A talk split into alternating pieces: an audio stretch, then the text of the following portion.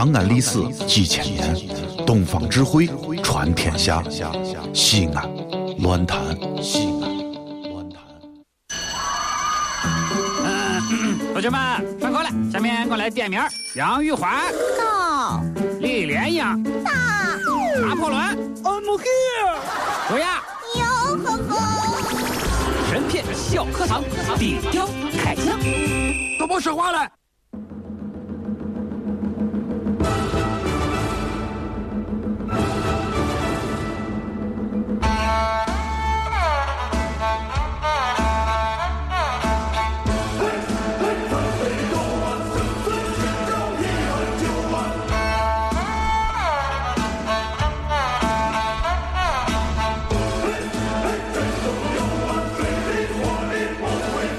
来到神片小课堂。今天我们来说一说《水浒传》第六十回。晁盖究竟死于谁人之手呢？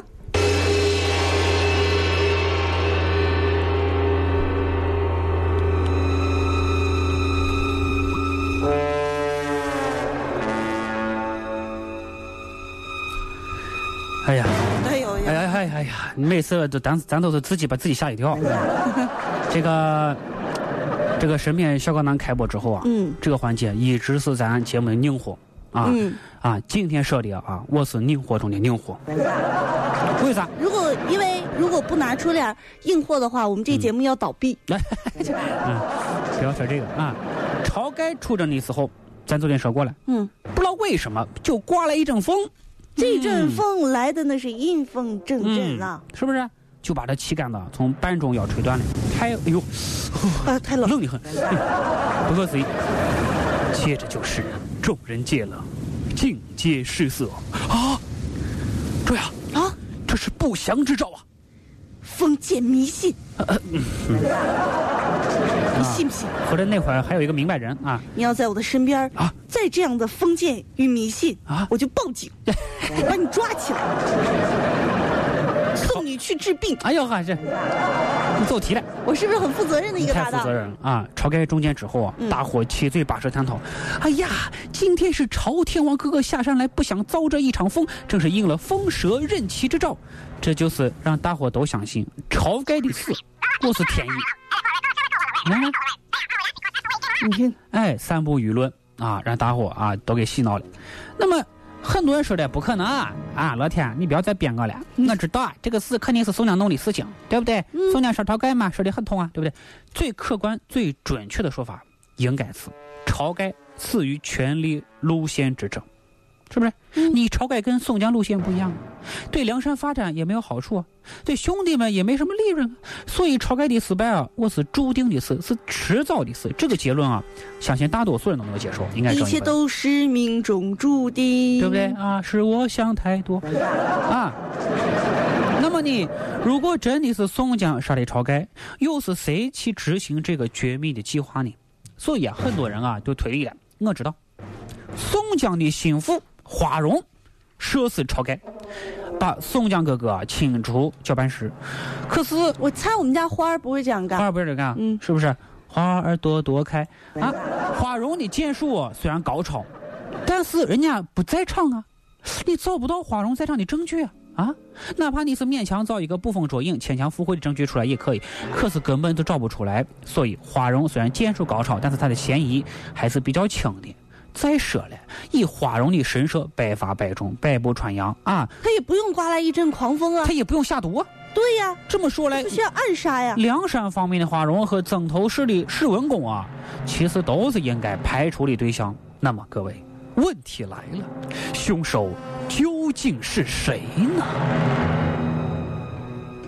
下面我们不妨也来推理推理，嗯，结合上下文的意思来推理。啊，只是推理啊，只是推理啊，咱不能说咱百分之百有证据啊。因为说错了，你们也不要咒乐乐好吗？对，说说错，你就你我这么一说，你这么一听啊，说对了，你给我鼓个掌啊。曾头市方面的信件咋写的呀？奈何无端不足，释放冷箭，这说明和晁盖中箭还是有一定关系的。他自己说了，有人放冷箭的。史文恭是统帅，也不在场，放箭的是一段无端不足，就是一些小小喽啰啊，这个虾兵蟹将是吧？我跟你说，在战场放乱箭啊，我是一件很正常的事情，并不是专门针对某一个人。晁盖带着队伍走到前头啊，不小心啊中了一箭，也很正常。你这倒霉呗！再往下看，说了半天倒霉。水浒传咋说？嗯，都回到帐中，众头领起来看晁盖时，那支箭正射在面颊上，即拔得箭，出血晕倒了。哎，按这段文字的描述，箭是射在脸上，应该不是致命的部位。晁盖先还是清醒的，拔剑之后出了血，然后才晕倒的。紧接着，各位，重点来了啊！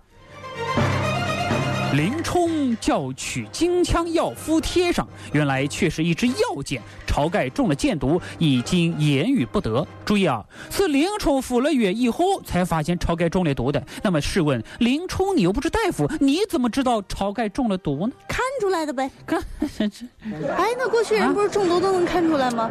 嗯，嘴皮发紫啊，然后什么脸色也发紫，总之就是全全身都是紫的啊。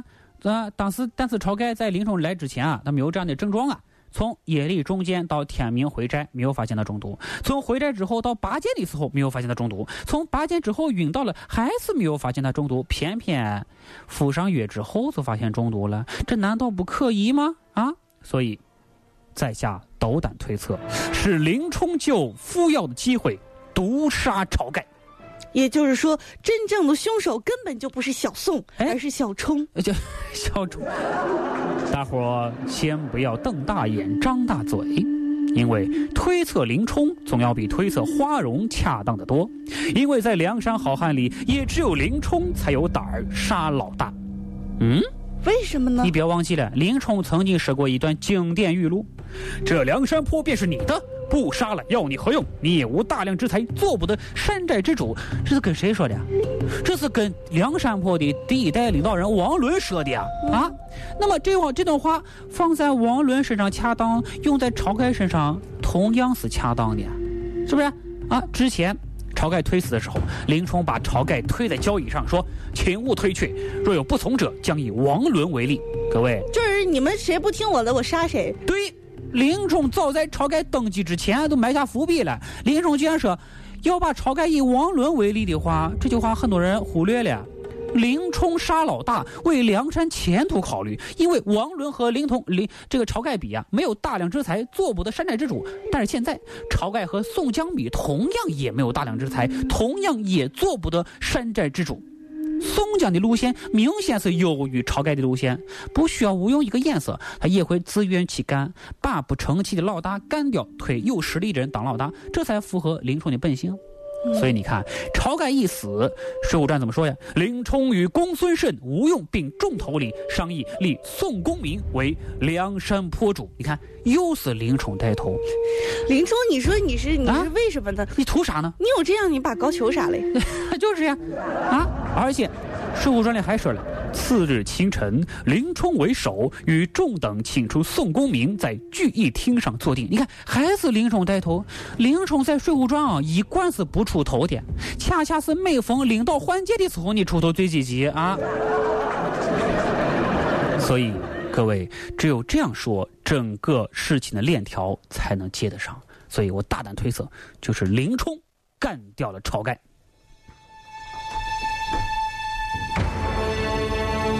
我相信，在我们这一期精彩的节目播出之后，大家又对林冲、林什么豹子头啊的的这个，是不是啊？啊，大家三观掉一地啊！再一次颠覆了你们的三观呐！但是各位，赶紧捡起三观，因为明天有可能再掉一次。明天的《水浒传》，我们将说一说《水浒传》第六十一回。你知道宋江是哪路的神仙下凡的吗？好了，那今天的神秘长安也就这样了。在节目的最后，来关注一下最新的路况信息。南二环湘西通过雁塔立交流量大，长乐路湘西通过西京医院流量大，太一路双向通过友谊东路十字流量大，凤青路由西向东通过桃园路十字流量大，星火路通过红庙坡流量大，西五路由东向西通过北大街十字流量大。为了做好交通桥流，确保畅通，从即日起小东门东西双向封闭交通，禁止所有机动车辆通行，请各位司机师傅提前走路绕行。没错，好了，在这里也祝各位全天愉快，咱明天见吧，再见。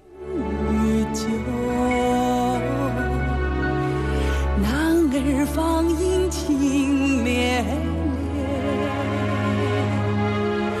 冽山寨如家生死灯把酒散兄弟亲心更前生来世